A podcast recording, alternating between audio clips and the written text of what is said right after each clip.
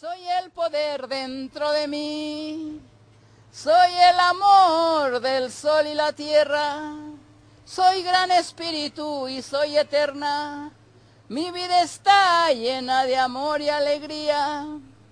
Y cuando lo cantas muchas veces, pues mira, te, te la crees. Y yo sí me la creo.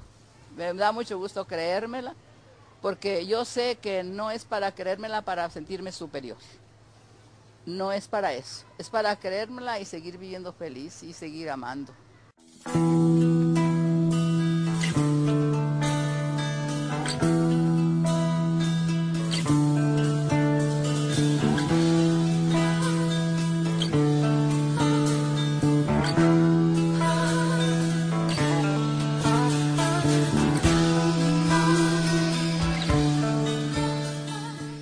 Una de de mis trabajos desde hace varios años es eh, hablar del despertar femenino. El despertar femenino pensamos que es de la mujer, pero el femenino corresponde, es, tiene una relación muy directa con el corazón. Entonces, eh, con cambiar nuestras emociones en amor.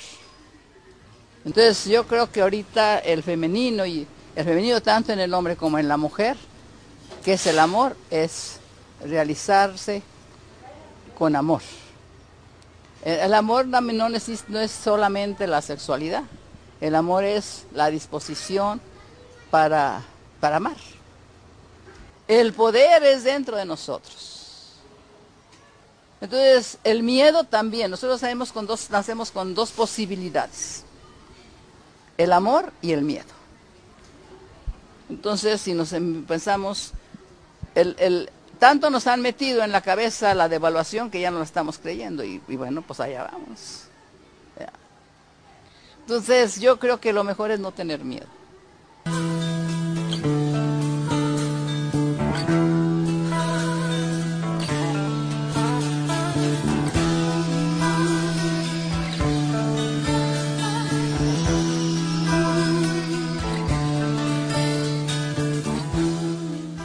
La mujer tiene que comenzar a valorarse, muchísimo a valorarse, a amarse y a honrarse, a saber qué vale.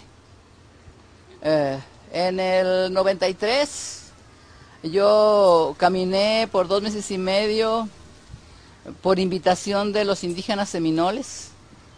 Eh, caminé por Florida, todo Florida. Digo, desde la puntita hasta Tallahassee. Cada día caminamos y el, tema era el cambio viene por la mujer.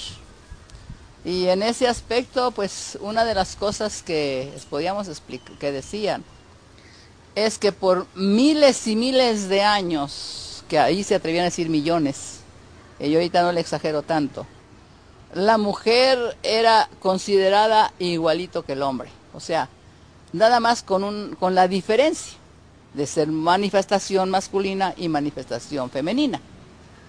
Y mientras la mujer fue tomada así en cuenta, nunca se envenenó la tierra, nunca. El día que la mujer dejó su espacio, ese día comenzó a envenenarse la tierra. Ahí hay muchas explicaciones, no me quiero meter en muchos problemas ahí, digo, de, explicar. Los, pero tantito sí voy a decir, dicen que los mayas, los, los mayas, los olmecas, conocían el símbolo del círculo, la fuerza de la rueda, pero nunca le hicieron rodar, porque era el círculo de la vida. Porque el día que le hicieran rodar se, se iba a convertir en industrias y en lo que está pasando en este momento. Entonces, bueno, eso es lo que yo puedo decir. Y el círculo de la vida, yo pienso que es algo muy relacionado con el amor, con todos al mismo tiempo que somos un punto de la orilla, también somos una relación muy fácil de irnos al centro y que el punto del centro se vaya a ocupar nuestro lugar, ¿no? Pues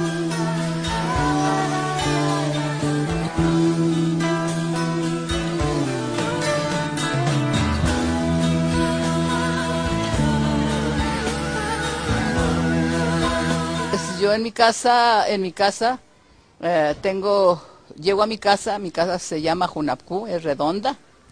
Eh, así la llamo. Junapgu quiere decir Dios en maya. Y yo llego a mi casa y la, le pongo saumerio, le pongo copal o cedro o alguna plantita de las que sé que son para, para honrar. Y yo honro mi casa. Mis adobes son vivos, está hecha de adobe. Mi techo es de madera, está vivo. Yo no pienso que está muerto y pienso que también puede hablar.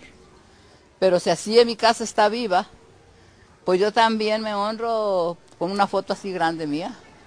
En este, cuando me vine, le tenía una plantita de flores de orquídea. Entonces yo me pongo flores. Eso es honrarme, eso es reconocer, aunque es mi foto, mi mono, pero dentro de ese mono que camina, que soy yo, está el gran espíritu. O sea, el honrarnos eh, es porque nosotros tenemos que estar bien conscientes, bien seguros de que Dios es dentro de nosotros desde el día que fuimos concebidos.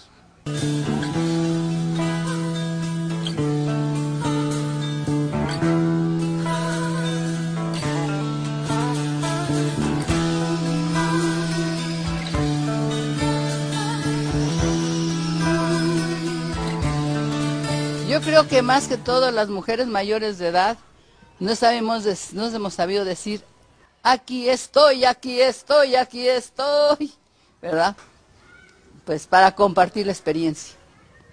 Entonces, eh, yo creo que hay una de las cosas que tenemos que comenzar a, fortalecer, que son eh, en los mayas y los náhuatl hacían eh, las ceremonias de la vida. Y las ceremonias de la vida a los 52 años, uno cierra el círculo primero, que son de cuatro veces 13. Y cuando cierra uno el círculo a los 52 años, uno está de vuelta donde fue niño. Y entonces está uno de vuelta donde fue niño, entonces uno ahí ya, ya nació, ya dio hijos, ya, ya tuvo su despertar hormonal, ya dio hijos e hijas, ya, ya 39 años, ya se recrió con la familia, entonces ya aquí vamos a, abrir la maternidad y la paternidad universal, tanto hombres como mujeres. Eh, lo que pasa es que la mujer se queda ahí cuidando nietos y, y, a veces también en el afán de controlar. En el afán de controlar, en el afán de... Bueno, hay otra palabra que no me la pongo, no me la, no me la viene ahorita, pero es el afán disque de cuidar, pero no es controlar. Y por qué no, pues también de, sufrir, ¿no? Y entonces ya ahí no, no, no, seguimos pasando. Entonces si nosotros duramos 13 años abriendo esa maternidad universal, a los 65, diríamos, bueno, ya abrí la maternidad universal, ya, ya, ya tengo muchos hijos por toda la humanidad, por muchos lugares. Entonces, pues diríamos, ahora cómo los voy a servir. ¿verdad? Entonces comienza uno a servirlos. Pues cómo, pues compartiendo la experiencia. La verdad que después de los 65 años, somos oro molido para la humanidad. Es el oro molido. Si yo puedo hablar de oro molido, yo hablo de los abuelos mayores de 65 años. Bueno, yo le tengo una, una ceremonia que se llama Danza Flor y Canto, que es a la luna llena. Y ahí también hay bastantes cantitos y dice, luna llena, luna llena, lléname, lléname de amor. Luna llena, luna llena, lléname, lléname de amor. Abuela luna, abuela luna, cambia mis sentimientos en puro amor. Abuela luna, abuela luna, Cambia mis sentimientos en puro amor.